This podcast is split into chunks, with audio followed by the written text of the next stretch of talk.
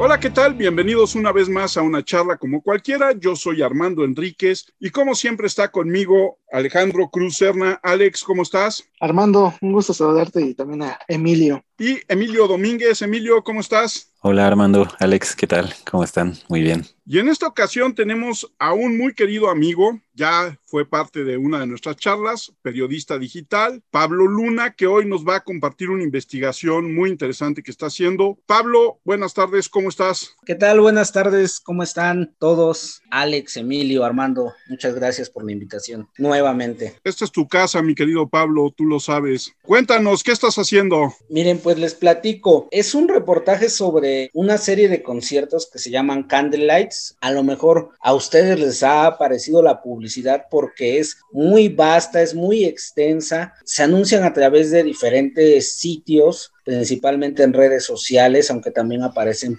en las búsquedas de Google, se anuncian como mágicos conciertos a la luz de las velas y utilizan tres redes sociales. La oficial de Feber, una creada que se llama Candlelights y otra creada ex profeso para la Ciudad de México, que se llama CDMX Secreta, a través de la cual fingen recomendar lugares tipo Time Out, tipo Chilango, tipo La Buena Mesa, pero en realidad esto es solo la fachada para llevarte a la promoción de este tipo de conciertos y ese es su objetivo, venderte entradas para estos conciertos que anuncian como el fenómeno musical de ciudades como París, Nueva York y Los Ángeles. A grandes rasgos, ese es como el tema, ¿no? en el que estoy trabajando actualmente. ¿Cómo descubriste el tema? Fue navegando en internet. Alguien me comentó de estos conciertos, me dijo, pues se ve padre, ¿no? Que habría que ir. Entonces los vi, les di mi like, literal, me dejé llevar, les di like y ahí quedó. Esto te estoy hablando que fue como por julio del año pasado, pero en fin de año me estuvo apareciendo mucho la publicidad de manera reiterada. Y antes de que cambiáramos a semáforo rojo, yo dije, oye, estos cuates siguen vendiendo boletos, pero estamos en semáforo rojo, a ver. Y entonces fue cuando ya me metí a profundidad entré a la página, vi que me pedía descargar una aplicación. Ya estando dentro de la aplicación no me dio confianza, era algo muy básico, nada que ver con Uber o con otras plataformas. Y bueno, yo soy usuario de muchas, como supongo que ustedes también lo son, pues Dije, no, esto está algo raro. Me metí a la página como tal y me di cuenta que esta plataforma pues no tenía un registro en la Ciudad de México. Es decir, todo era de manera digital y no había un número de contacto. Eso fue lo primero que me saltó, que no había un número de contacto, un número 800 para atención al cliente. Todo era vía correo. Dije, bueno, Uber es más o menos así, ¿no? Entonces lo dejé, pero en enero me puse a leer comentarios en la misma publicidad y leí que una chica dijo, no se dejen engañar, esto es estafa, lean primero las reseñas. Y entonces yo me fui a las opiniones de la página CDMX Secreta. Y ahí fue donde leí varias reseñas que hicieron despertar mi instinto periodístico y me puse a investigar qué era Feber, de dónde provenía, qué estaban haciendo y me di cuenta que esto era una operación global que hacen en muchas ciudades, ellos dicen que son más de 50 ciudades a nivel global donde anuncian este tipo de conciertos, pero los cuales en realidad muchas veces no existen y lo prolongan ellos, su estrategia o su técnica es bombardearte de publicidad, poner uno o dos videos grabados X día y lo mismo te ponen en CDMX secreta, que en Madrid secreto, que en Barcelona secreta, que en Nueva York secreto. Te ponen lo mismo como si fuera el evento que se realizó ahí, además de que hay una confusión, la gente se está confundiendo. Feber utiliza la marca CDMX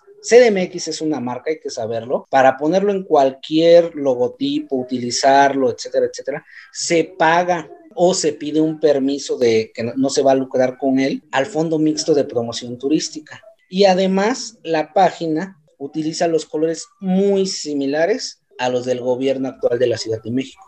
Entonces la gente se empezó a preguntar, oye, estamos en semáforo naranja y el gobierno promoviendo estos conciertos. Oigan, la página CDMX Secreta es oficial. Y cuando me pongo en contacto con gente que ya había comprado, ellos me dicen, sí, es que yo pensé que era una página oficial. Yo pensé que era una página del gobierno de la ciudad. Por el tipo de publicidad, por el tipo de video, yo creía que era una página seria, ¿no? Y eso es precisamente lo que ha llevado a este tipo de engaños. Y en el reportaje trato de irlo desmenuzando y explicarlo de una forma un tanto más ordenada, porque para entender qué es fraude, primero hay que entender cómo se opera este tipo de fraudes. Y para entender lo que está sucediendo, debemos de irnos a los antecedentes de esta aplicación, porque actualmente es muy fácil decir, ah, bueno, los conciertos se están posponiendo porque estamos en pandemia, pero Feber lo viene haciendo desde antes de la pandemia. Encontré registros desde 2018, finales de 2018, 2019 y principios de 2020, donde la gente ya se quejaba de esta aplicación. ¿Dónde está el origen de la aplicación? La aplicación se fundó en Nueva York, la creó un español que después la vendió, se la vendió a, otras personas. Y lo extraño de todo esto es que tiene una inyección de capital, pero bueno, ahorita voy a explicar mi hipótesis, de Atrois Media, que ellos fueron los coproductores de la casa de papel. Ellos inyectaron ahí una cantidad de dinero importante. Sin embargo, yo lo que creo es que ellos lo hicieron o se hizo en ese momento porque hicieron el escape room de la casa de papel. Son eventos donde la gente pues va y vive la experiencia de la casa de papel. Yo lo que creo, a través Media no me ha contestado mis correos, no me he podido poner en contacto con ellos, pero yo lo que creo es que por eso fue esa inyección de capital. Sin embargo, quiero pensar que es separado de este de Feber. Eso por una parte. Su registro oficial está en Nueva York, pero eh, ya cuando analizas la dirección en Google Maps, la empiezas a rastrear, te das cuenta que en realidad es una oficina de coworking, lo que sería aquí en México WeWork u otras empresas, eso es Feber eh, en Nueva York. En México no tienen oficina, hasta donde pude investigar. Sin embargo, sí hay dos personas, que no quiero decir sus nombres para no meternos en un tema legal, pero hay dos personas que están trabajando directamente con Feber. Con los dos tuve contacto, con una a través de su Facebook y con el otro a través de WhatsApp el WhatsApp me lo proporcionó precisamente alguien de los del elenco, es decir, el elenco que están anunciando, también me puse en contacto con ellos. Como pueden ver, es un reportaje grande, es un reportaje que ya lleva casi dos meses en mis ratos libres que lo estoy trabajando y estoy tratando de cerrar la pinza. ¿Por qué? Porque precisamente una de las estrategias del defraudador es que no le descubran su fraude o a la inversa, para que tú puedas llevar a un defraudador a una sanción legal, pues primero necesitas demostrar que existe el fraude. Y para demostrar que existe el fraude, pues son muchos pasos. Y lo más complicado quizá en este caso es porque los conciertos en realidad algunos sí se realizan. Y aquí es donde está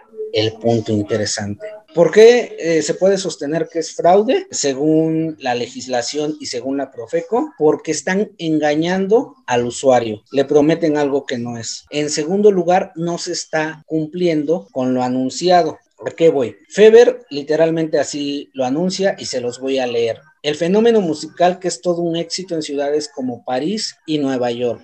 Sin embargo, el grueso del gremio artístico y cultural en dichas ciudades no los conoce ni ha escuchado de ellos. Es decir, yo me puse en contacto con amigos que están en Barcelona, en Madrid, con gente que fui detectando que comentaba la publicación en Madrid, en Barcelona, en Sevilla, en Nueva York, y me decían, nunca habíamos escuchado de tal aplicación, de tal grupo, de tal pianista. Contacté a otras personas en Nueva York que andan en el ámbito cultural, en el ámbito artístico, cinematográfico, me dicen, no, dice, y ese lugar que tú señalas, pues es un este, lugar que tú puedes rentar para cualquier tipo de evento. Seguí la investigación y llegué al caso de España. El caso de España fue muy peculiar porque contrataron a un pianista que se llama Borja Niso y literal él en su biografía dice, yo soy ingeniero y llevo tres años tocando el piano o haciendo música, ¿no? La música y todo lo que tiene que ver con entretenimiento y cultura puede ser muy subjetivo. Sin embargo, hay parámetros estéticos que podemos determinar para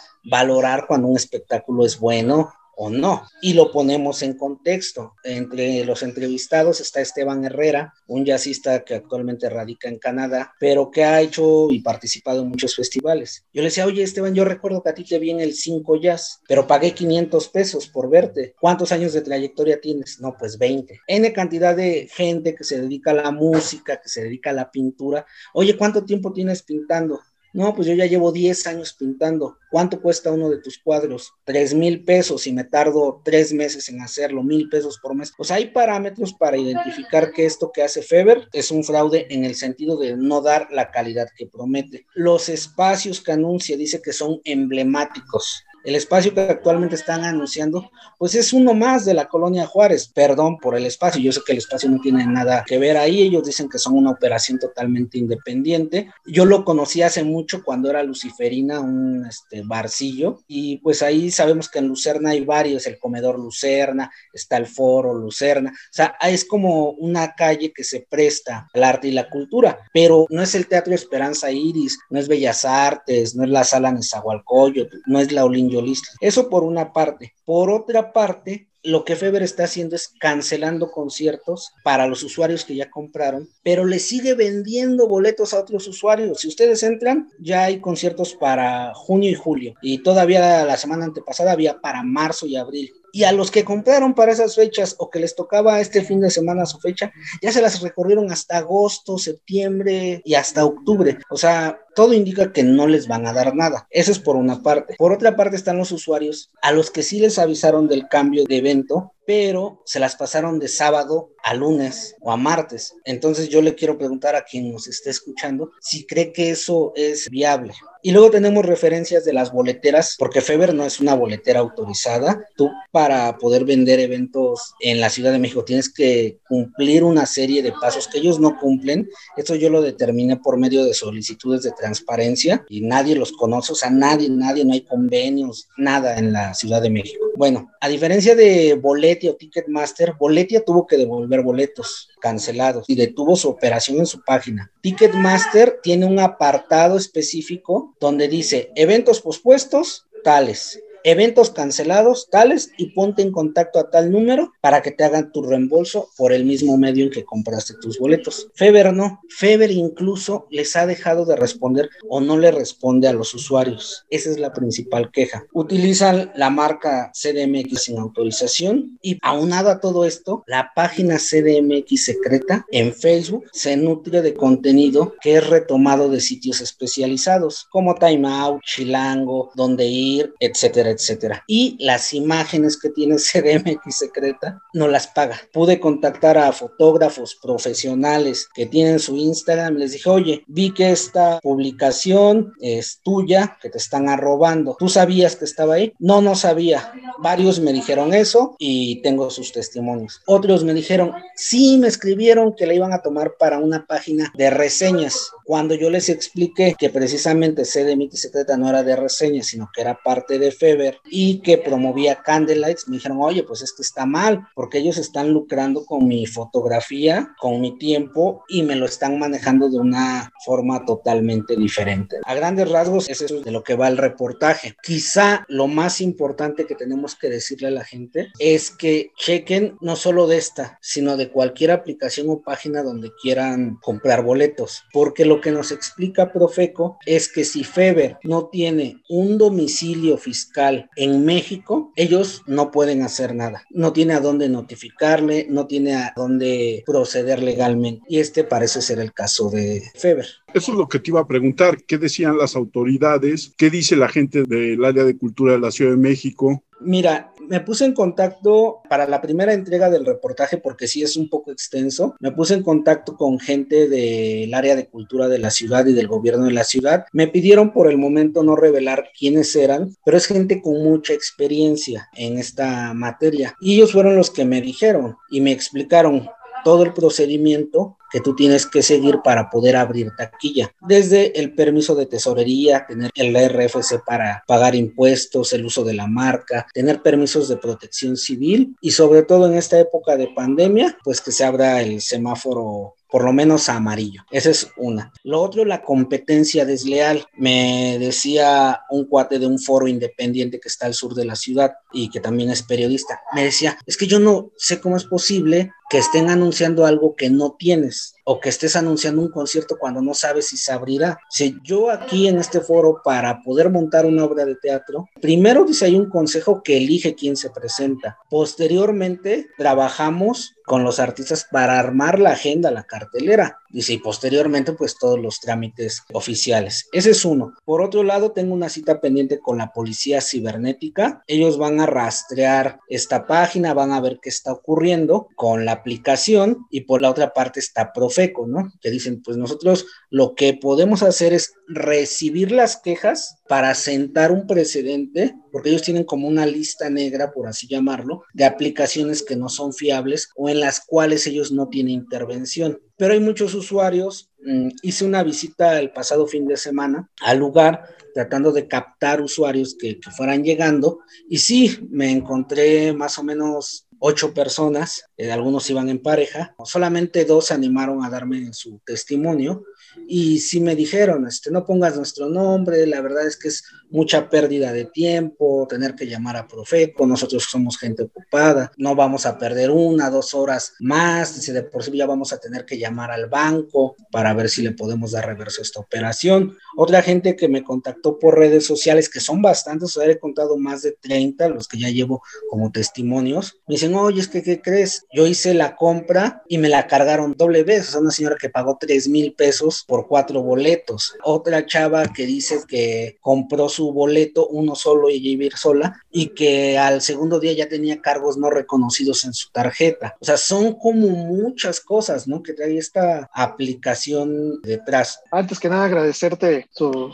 reportaje porque mi papá, hecho el fin de semana, me dijo, oye, está bien padre. Dice, con música de, no, de Bach. le dije, no, eso no lo toques, eso es un fraude, porque te había emocionado, pues como dices, ven en esta idea. Y casualmente cuando se plantó la idea de que nos habías comentado y eso me empezó a aparecer la publicidad, muchas veces ya me ha salido en Facebook, sobre todo, y los comentarios, eh, no sé qué tan creíbles sean, porque casualmente nadie se queja, todos dicen, quiero ir, yo quiero ir, voy a comprar, pero no hay casi comentarios de quejas o de reclamos. Eso también ellos lo manejan, han quitado comentarios o han eliminado, no sé, o tengan sus perfiles, ¿cómo le llaman? Bots o algo así? Esa es una excelente pregunta. Este es el meollo del asunto, fíjate. Ese es el meollo del asunto.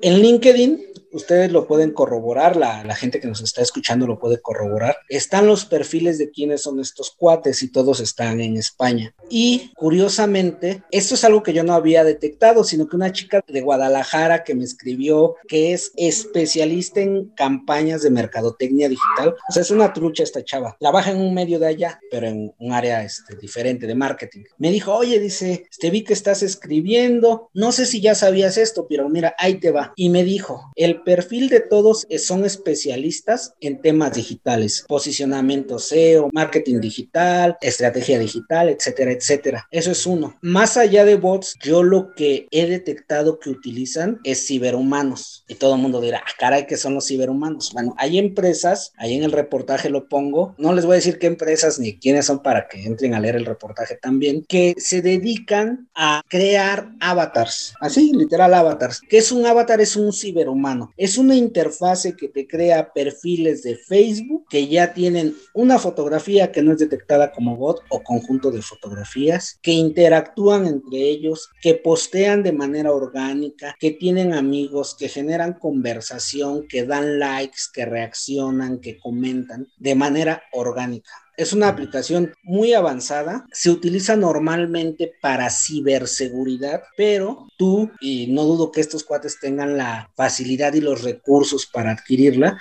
la puedes adquirir y armar una serie de avatars o ciberhumanos. Y también recurrir a los bots, claro está, ¿no? O a las cuentas fake que uno mismo va armando con su correo y sus fotografías que te robas de otros lados y puedes armar. Yo para esta parte me asesoré con otras personas, además de esta chica. Hablé con otra persona que se llama Carmen López, que ya ha hecho campañas en digital como la de AMLO, sí, ¿no? Más o menos para que se den una idea. O sea, campañas a nivel local, federal muy grandes, ha trabajado con dependencias de gobierno y ella me explicaba, dice, es que hay mil y un formas de engañar a la gente. Ahora, en marketing lo que ellos hacen a través de Google Play principalmente se llama limpieza de reputación. ¿Qué es lo que sucede? Detectas un comentario negativo, pues sobrepones tres positivos. Si tú te das cuenta por la frecuencia de posteo, los comentarios positivos aparecen en menos de 24 horas después del negativo. Si no hay un comentario negativo, no se activan los positivos. O sea, es muy raro que haya eso. Y hay otra aplicación que en el reportaje está documentada que se llama Trustpilot. No sé si la conocen, pero es una página global que tú llegas y dejas reseñas. La usan principalmente en Europa y son reseñas muy serias, ¿no? O sea, son reseñas muy serias. Y la gente va y pone su comentario y dice, ah, bueno, me pasó esto, si lo recomiendo o no lo recomiendo por esto y esto, o quizás si lo volvería a usar, les daría una segunda oportunidad. Hay ahí tres tipos de gente que llega. La que llega porque busca qué reseñar y se registra, la que llega porque la aplicación le envió un correo de invitación para que lo reseñe o porque alguien le hizo llegar una invitación, y la orgánica, que es cuando tú buscas la aplicación y la quieres reseñar. Cuando hacemos este filtrado, todos los comentarios positivos, todos, ¿eh? todos, todos, todos, son por invitación, es decir, sembrados. Es decir, Feber los está haciendo a través de una invitación a una cuenta de correo y dudamos mucho que sea una cuenta real. O sea, hay todos los elementos, hay toda la evidencia para asumir hipotéticamente que no son reales. Y por el otro lado, el 70% de los comentarios malos de una estrella son orgánicos, es decir, es de gente que llegó a reseñar la aplicación porque le fue mal.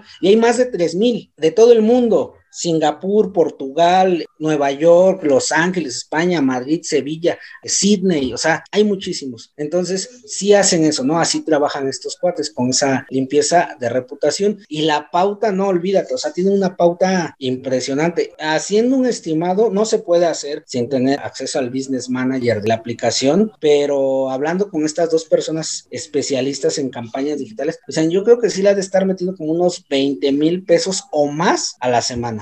Para que tengamos una dimensión. De lo que se está haciendo. Y lo han venido haciendo ya durante nueve meses. Desde julio de 2020 que se creó la página CDMX Secreta Exprofeso para anunciar los Candlelights. O sea, no se creó para otra cosa, ¿eh? Se creó para promocionar estos eventos. Eh, hola Pablo, primero felicitarte por tu trabajo, creo que está padrísimo. Gracias. Y también se me hace muy interesante ver cómo estos nuevos modelos de negocio que, que empiezan a surgir, que son estas plataformas que en realidad no tienen nada.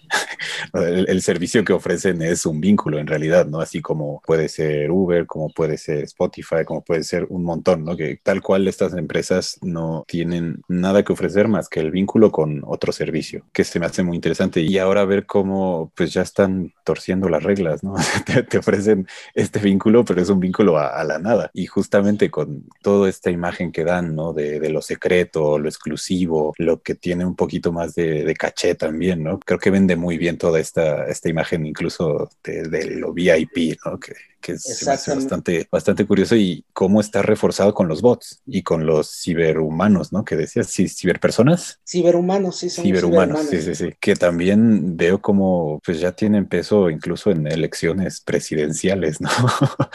que, que, se me hace un, un, un tema interesantísimo. Y pues sí, tampoco es que la gente esté gastando muchísimo dinero, sino que como ahí a cuentagotas se van haciendo de más y más y más y más y más. Bueno, se me, se me hizo muy, muy interesante. Si nos puedes platicar un poquito de esto de, sí. sobre todo de los ciberhumanos y como todo el peso que pueden tener. Ok, mira, me gustaría primero distinguir de lo que son las aplicaciones fiables y de lo que no las son y reiterar este llamado que hace Profeco, ¿no? Investigar que tengan un domicilio fiscal, investigar las reseñas, porque aplicaciones pues encontraremos muchísimas y hay otras que lamentablemente han desaparecido. Había una parecida a, este, a Uber Eats que era de comida que se llamaba Postmates, no sé si la... A mí me encantaba, me encantaba, ¿no? Las reseñas eran reales y todo. Desafortunadamente en México creo que ya no opera. Yo estoy muy contento con Didi, Rappi, Uber Eats, sin delantal ya tampoco está operando en México, lamentable, también me parecía muy buena. Boletia, estoy súper encantado con Boletia, Ticketmaster, creo que son empresas muy serias. Por otro lado, también existen páginas que te venden boletos y los puedes comprar en línea. La Cineteca, que son sitios muy serios que cuentan con el respaldo de agrupaciones o del gobierno local. Hay que distinguir eso. Y por el otro, esa nueva modalidad de negocios. Hay que tener cuidado. Están surgiendo muchos, pero muchísimos. Es algo en lo que yo estoy trabajando. O sea, este pretende ser uno de varios reportajes sobre la misma línea. Precisamente el fin de semana TV Azteca entrevistó a mi hermano que se dedica al comercio electrónico a, través de Marketplace y mi hermano les explicaba una serie de cosas que aún en el comercio electrónico debes de seguir. Y por otro lado, pues analizar y utilizar siempre el sentido común. Si algo suena muy bueno, hay que dudar, ¿no? En el caso de los bots,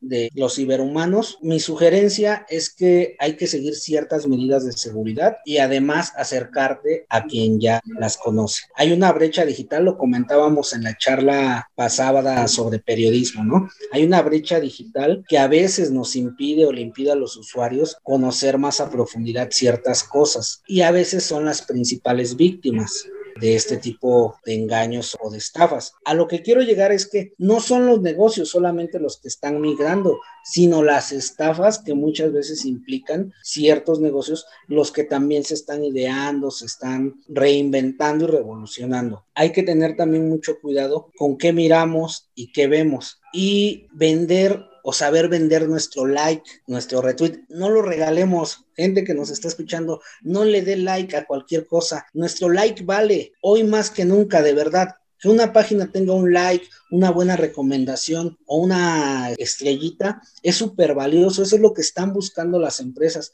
Entonces, no lo regalemos, hagamos valer nuestro like y nuestra opinión. Eso es el llamado que haría. Y el tema de los ciberhumanos, sí, o sea, definitivamente estamos en el umbral de algo nuevo que viene en redes sociales, en comunicación digital, porque como bien lo decías, Emilio, sí pueden hasta determinar elecciones, influir en la opinión pública. Eh, lo que vimos con Donald Trump eh, el día de la toma del Capitolio por simpatizantes, o sea, es abrumador. Y muchos de esos comentarios fueron sembrados por bots o por ciberhumanos en Twitter y en Facebook, ¿no? O sea, es impresionante el manejo que se puede hacer para bien o para mal de esta tecnología. Tú decías, todo nuevo negocio, toda nueva frontera pone también un nuevo reto al crimen organizado o no organizado.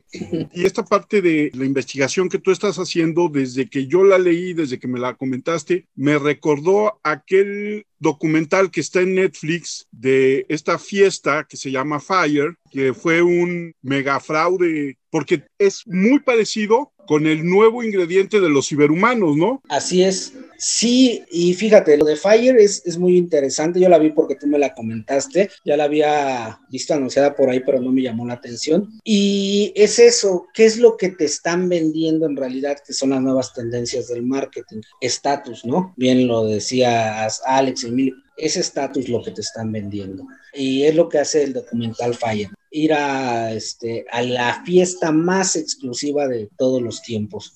Y fue como muchos se dejaron engañar, no se los vamos a spoilear, tienen que verlo. Y aquí pasa más o menos lo mismo. Lo que te están vendiendo y si ustedes entran a la publicidad de CDMX secreta, de Feber, los comentarios que dicen, vamos mi amor, mira mi amor para mi cumpleaños, no sé si Alex encontró los mismos, son hasta muy burdos, ¿no? Porque en España utilizaron más o menos los mismos para posicionar esta publicidad. Estaría genial para el Día de las Madres, estaría genial para esto, etcétera, etcétera. Y tú te metes a los perfiles y pues es gente que en apariencia pudiera tener un nivel socioeconómico más o menos bueno o bueno, pero cuando lees los comentarios negativos es cuando te das cuenta de lo que está sucediendo en realidad. Pero lo que Feber hace es que oculta los comentarios. Tú como administrador de una página de Facebook o de Instagram puedes ocultar comentarios, borrar comentarios. Cuando tú borras o ocultas un comentario, en el caso de ocultarlos, solamente los pueden ver tus amigos de Facebook y tú, ya los demás usuarios que no son tus amigos,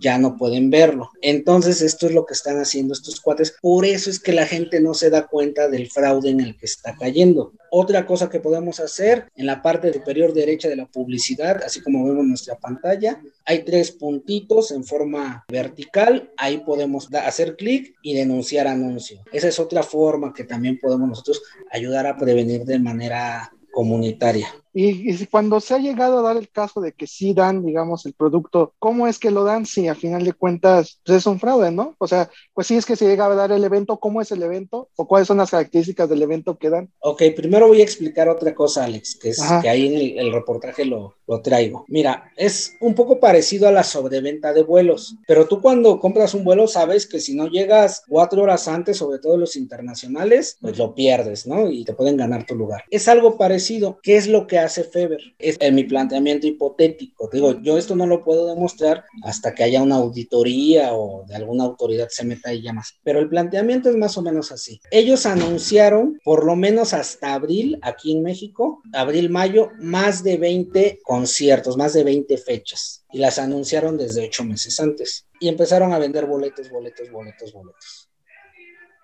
Sin, esto, esto está documentado, sin tener el espacio contratado y sin tener a los artistas firmados con contrato. Eso también está documentado. Aunque lo anunciaron en su página oficial de Feber, por lo menos una parte del elenco anunciado no tenía contrato en ese momento. No sé si actualmente la, la tenga, pero hasta ese día, el que se escribió, que fue el 5 de marzo, no había este contrato. Entonces, lo que yo planteo hipotéticamente es que ellos dicen, bueno, anuncié 20 fechas con una capacidad de 80 personas, vamos a suponer, pero en realidad solo vendí 20 boletos para cada fecha. Entonces, ¿qué es lo que hago? Pues cancelo fechas las recorro y si solamente me da para cinco fechas, pues hago conciertos en esas cinco fechas. A los artistas les pago solo esas cinco fechas y si el foro me sale más caro rentarlo en fin de semana, todos sabemos que los foros en fin de semana son más caros, un artista te cobra más caro si va en fin de semana, pues paso los conciertos a lunes o martes, que son los días más baratos para rentar un espacio y para pagarle a un artista. Y a quien me había contratado para un viernes, un sábado, pues lo paso de manera unilateral al lunes. Eso es a los que les han avisado, a los que les han cambiado y de los que también me han dado testimonio. Y lo irónico de esto es lo que les decía al principio, que siguen vendiendo boletos para junio, julio, cuando hay usuarios que compraron en mayo, junio y les movieron su boleto hasta agosto, septiembre, octubre, ¿no? Por otro lado, lo que decía, pues la música, el arte, todo esto es subjetivo y depende de valores estéticos no todos tenemos la misma educación, pero sí hay que distinguir entre cultura y espectáculo.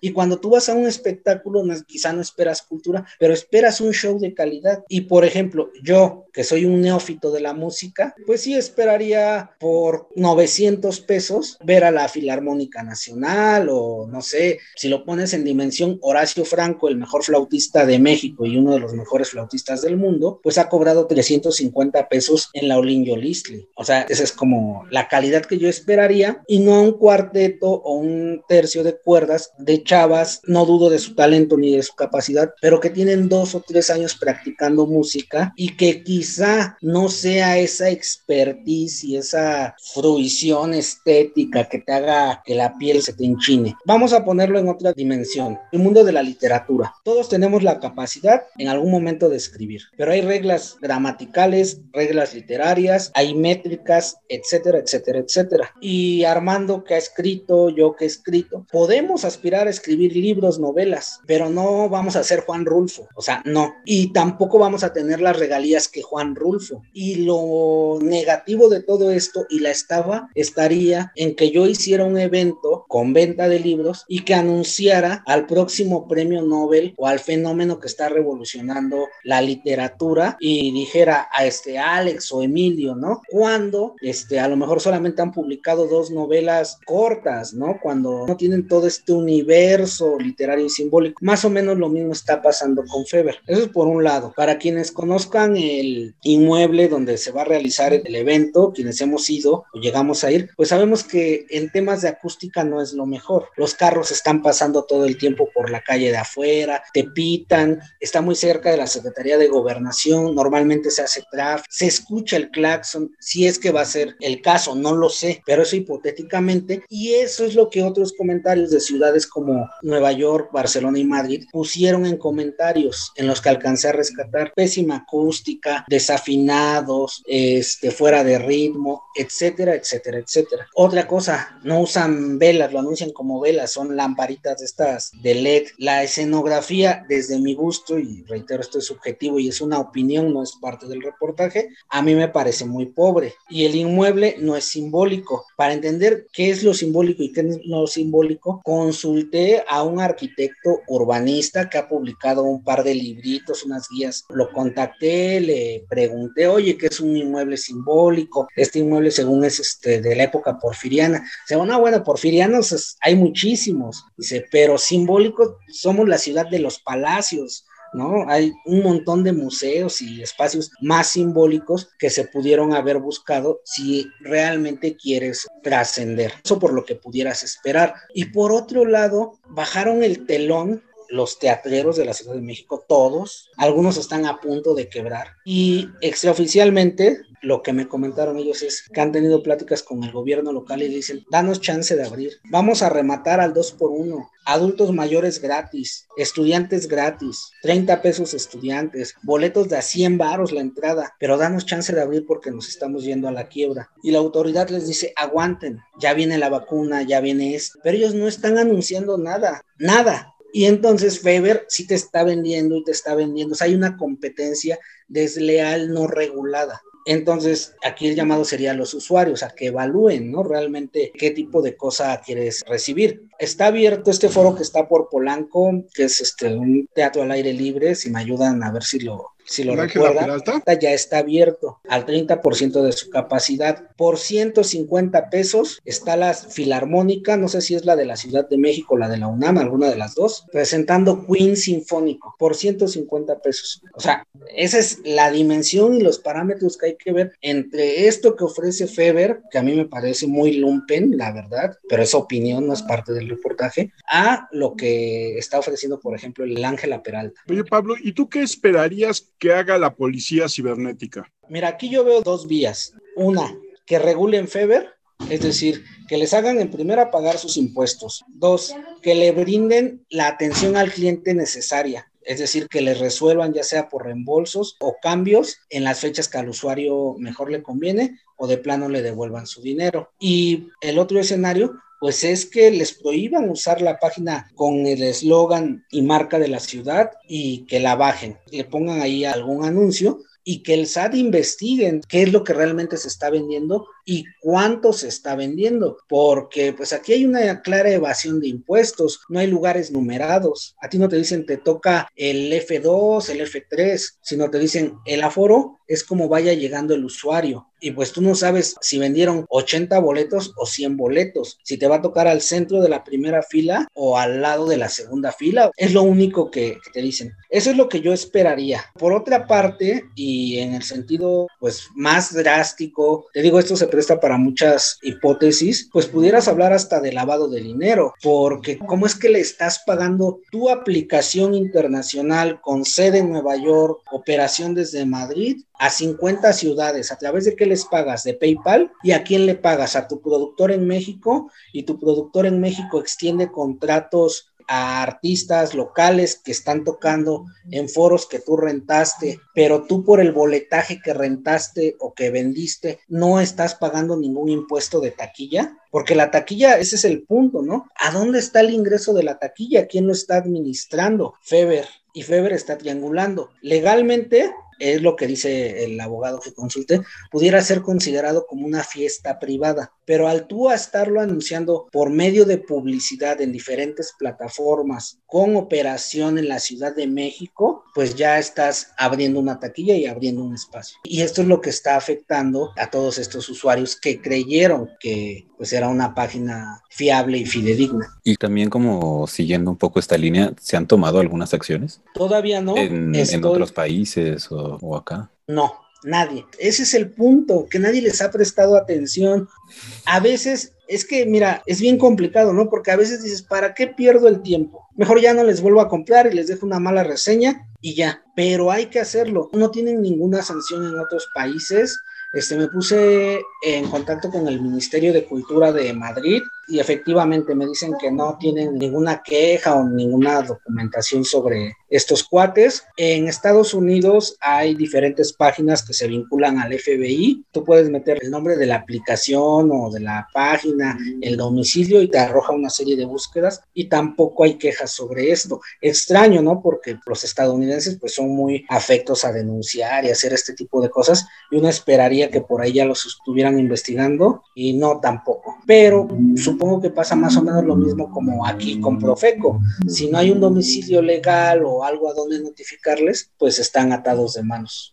¿Cómo no saber, Pablo, que a final de cuentas como nuestras autoridades lo han hecho a lo largo de los años, de la historia, pues también entren en este juego y al final de cuentas les terminen pidiendo y sea un tema de corrupción también, ¿no? Mira, lo veo complicado que pueda caer dentro de la corrupción porque es muy visible su operación, pero sí puede entrar y eso esperaríamos en la regulación. Pasó con Airbnb, con Uber. O sea, Uber empezó a operar y nadie los regulaba, no pagaban impuestos. Este, se metió el gobierno de la ciudad bastante bien, ¿no? Pero por presión del mismo gremio, por presión de los taxistas y de las otras asociaciones. Y en el caso de Airbnb, igual por presión de los hoteleros. Los hoteleros presionaron y dijeron, oye, ¿qué está pasando con esta aplicación? Entonces hay que regularla. A mí me tocó estar en algunas de esas reuniones de trabajo porque yo en ese momento estaba en el gobierno de la ciudad en una dependencia y ver todo ese proceso ¿no? De crecer bien. Sí, claro, yo estoy en toda la disposición de regularme y de pagar mis impuestos, pero ¿cómo le vamos a hacer?